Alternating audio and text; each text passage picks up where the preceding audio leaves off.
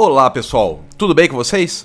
Então estamos aqui em mais uma edição do Acabei de Ler e dessa vez eu acabei de ler o segundo volume do Caravaggio do Milo Manara, que se chama O Perdão, né? Lançado agora pela editora Veneta, sendo que era um quadrinho que já tinha saído aqui há um tempo atrás, acho que em 2015, a primeira parte que era A Morte da Virgem. Então daí pra, como foi em 2015, deixa eu até conferir aqui se é 2015 mesmo. É, como era 2015, então é uma coisa meio... Isso, 2015. Então era uma coisa meio complicada, tive que reler o primeiro.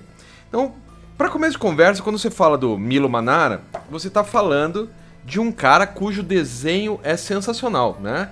Cuja principal uh, função, cuja principal chamariz da obra dele é o desenho. Aqui é a mesma coisa, né? Só que a diferença é que ele não fica o tempo inteiro colocando mulheres nuas ou seminuas, como é o caso de outras obras, né? Como o Clique, como o Perfume e tal, que são obras mais mais eróticas e tal. Aqui é uma obra um pouco mais ligada à história. E não só à história, mas li ligada também especificamente à história da arte. Então é a, é a história dos últimos anos do Michelangelo de Caravaggio, que é o, o Caravaggio também se chamava Michelangelo, ou Miguel Ângelo, se você quiser. E é como que ele começa a. Como que ele chega em determinado momento. Ele já é um, um, um artista grande, né? É, e ele vai para Roma e tal, que é para tentar fazer a vida lá, né? Não, não se esquecendo que ele tá ali no período do Renascimento. Então, a morte da Virgem retrata ele chegando lá, né? Chegando na Itália e tal, até ele o, o Papa excomungar ele, né? Na verdade não é excomungar, até o Papa uh, não dar o perdão, ele ser uma persona não grata, né? Ele era um puta de um artista, todo mundo reconhecia isso nele. Desde o princípio ele já foi reconhecido como maestro, né? Como mestre. E só que ele se metia em confusão, né? Então, depois que ele que ele meio que mata um, um cara muito importante na sociedade, né? Ele ele tem que fugir. E assim acaba o primeiro volume. O segundo volume já começa com ele fugindo, né? E então ele vai pra. Ele vai parar num acampamento de saltimbancos, ferido, e daí como é que ele tá tentando voltar pra Itália, pra, voltar a ser o mestre que ele era antes, pra, pra voltar a ser querido, né? Como mestre, e voltar a ter as mesmas as mesmas regalias e principalmente os mesmos trabalhos. Porque para quem não sabe, o Caravaggio foi um cara que mudou a história da arte. Ele foi o cara que que pegou o mundano e juntou com o celestial. Então, o São Pedro dele, o São Paulo, o próprio Jesus eram homens comuns daquela época, né? Então ele pega, pedia pro pessoal para como se fosse tirar uma foto dessa galera, né? Então ele, ele pintava e tal, e além disso ele tem todo um esquema de claro e escuro que não, é, não era usual da época. Ele, ele inovou demais. E isso tá na obra do Milo Manara, né? O, o Milo Manara ele consegue dar uma olhada legal nisso, consegue mostrar como o Caravaggio foi importante para a história da para a história da arte, consegue mostrar como que o cara sem o Caravaggio a história da arte seria outra e tal. Ao mesmo tempo, o Manara consegue mostrar como que o Caravaggio era babaca. Né? Assim, enquanto pessoa, ele era um cara babaca. Ele xingava as pessoas que iam posar para ele. Ele fazia. Ele posava de gênio e os outros que se lixem. Eu sou o melhor, sabe? O velho bom, nós é nós e o resto é bosta e é de nós que as mina gosta. Era esse cara, né? Um, basicamente um babaca. Mas ao mesmo tempo, era um babaca genial e ele era tão devotado ao próprio trabalho que ele ignorava as pessoas. As pessoas eram meros manequins, né? Eram meros modelos para ele. As pessoas não tinham vida para o Caravaggio, né? Essa é a, é a ideia dele. Então, e esse álbum, esses dois álbuns, né? Tanto o Perdão quanto a Morte da Virgem, é, reforçam isso de uma forma bem, bem interessante, assim. E claro que em vários momentos da obra do, do Milo Manara aparece a obra do Caravaggio, como não podia deixar de ser, né? Senão ia ficar meio ridículo.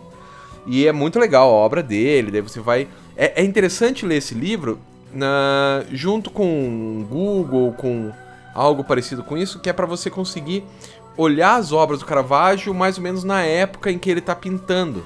Então você vê lá no, no livrinho do, do Milo Manara, 1603, o que ele estava fazendo? 1606, o que, que ele estava fazendo? E daí você vai ver, né, mais ou menos as obras que ele estava fazendo, então acompanhar isso com, com o auxílio da internet ou um livro de história da arte é muito interessante também. Uma outra coisa que eu achei bem, é, bem bacana da, dessa, desse olhar né, do Milo Manara sobre o Caravaggio é que ele tenta retratar um homem e não um gênio, né? Porque muitas vezes quando você pega um cara que era um gênio mesmo, você tem uma tendência a transformá-lo em uma coisa etérea, em uma coisa diferente do que ele era na, na verdade. O Milo Manara, me parece que ele teve um, um esforço consciente de transformar o Caravaggio em um ser humano comum, como eu, como você, aquela coisa toda. E isso também é bem interessante. É... Por último, é legal ver que o. E eu não vou contar como, caso você não saiba, né? Claro que está nos livros de história da arte, não é exatamente um spoiler, né? De 1600 e. 1600 e pouco até agora, já, já passou um tempinho, né? você saber o que acontece, mas o, o livro do Milo Manara acaba com a morte do Caravaggio.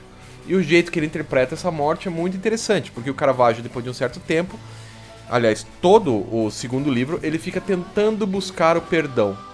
Toda toda a busca do personagem, sendo que ele é um cara de verdade, é uma busca pelo perdão. É isso que ele está querendo o tempo inteiro, a busca pelo perdão. E daí tem várias. É, vários. É, mal entendidos na história e tal, e tudo isso entra dentro dessa história do Milo Manara. Então, assim, é um álbum que eu recomendo bastante, né? Eu acho que é muito, muito bom. Ele fica em você, ainda mais se você é um cara que nem eu que gosta de história da arte. Ele gruda, né? Gruda em você, mesmo porque Caravaggio é sensacional, né? É, você sabe um pouquinho mais sobre como que o Caravaggio fazia as pinturas dele. E você tem toda a arte exuberante do Milo Manara para algo que não é mulheres nuas, que ainda até que aparece uma vez ou outra, mas muito pouco. E sim as, as colinas, os castelos, as roupas de época, os rostos. Tudo isso o Milo Manara faz de um jeito maravilhoso, assim, né? Ele ele vai no esmero da arte dele e entrega um produto que é sensacional, uma história muito legal. E daí, lógico, né, é interessante também fazer uma, uma saudação à Veneta, né, que trouxe essa obra pra gente, porque eu acho que deveria trazer até mais coisas desse gênero, porque sempre que a Veneta traz alguma coisa, traz numa qualidade, né, muito top, ou, ou melhor, com uma qualidade que tem a ver com a obra em si. Se é um livro para ser lido de uma maneira mais intimista, normalmente eles fazem com papel com capa cartão, com uma coisa mais intimista, uma folha mais amarelada e tal. Como esse livro se assemelha a um livro de história da arte, é um livro maior, capa dura, com papel couché maravilhoso, pesado, gramatura alta e tal. Então, um, um abraço pros caras da Veneta que mandaram bem pra caramba também. E, é, pra finalizar esse, esse podcast, não esquece de acessar a gente lá no YouTube, né? youtube.com barra KitnetHQ, que lá a gente, uma vez por semana, toda quarta-feira, às 19 horas, a gente coloca um vídeo novo sobre um gibi novo que a gente leu. E de vez em quando, a gente vai colocar aqui no, no nosso podcast esse Acabei de Ler. Além disso, claro, a gente vai fazer programas de podcast maiores e tal. Como diriam os norte-americanos, stay tuned. Beleza? Então é isso, pessoal. Até mais.